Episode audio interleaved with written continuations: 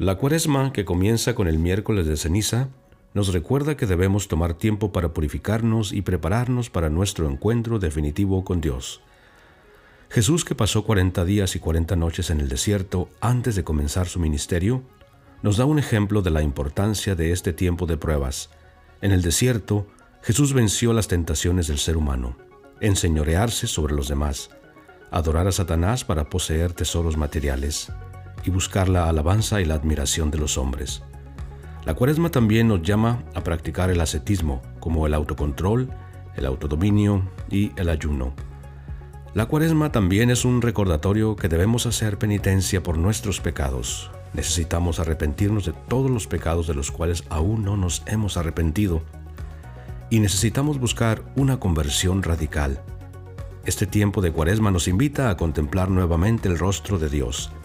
Debemos dirigir nuestra atención a Él para dejar el yo e ir a buscar el tú para construir la comunidad juntos.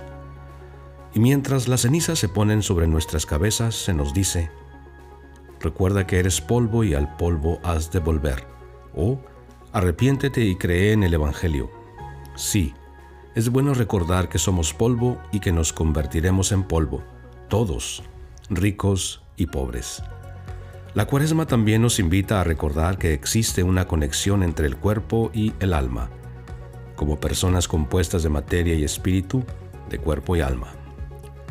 La cuaresma puede ayudarnos a recuperar la unidad entre cuerpo y mente.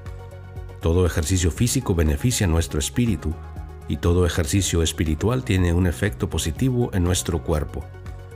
Algunos ejercicios espirituales son orar de cualquier manera, hacer una confesión general, no perderse la misa, resistir las tentaciones con la palabra de Dios y con la invocación e intercesión de la Virgen María, pedir perdón a otros y reconciliarse con otros.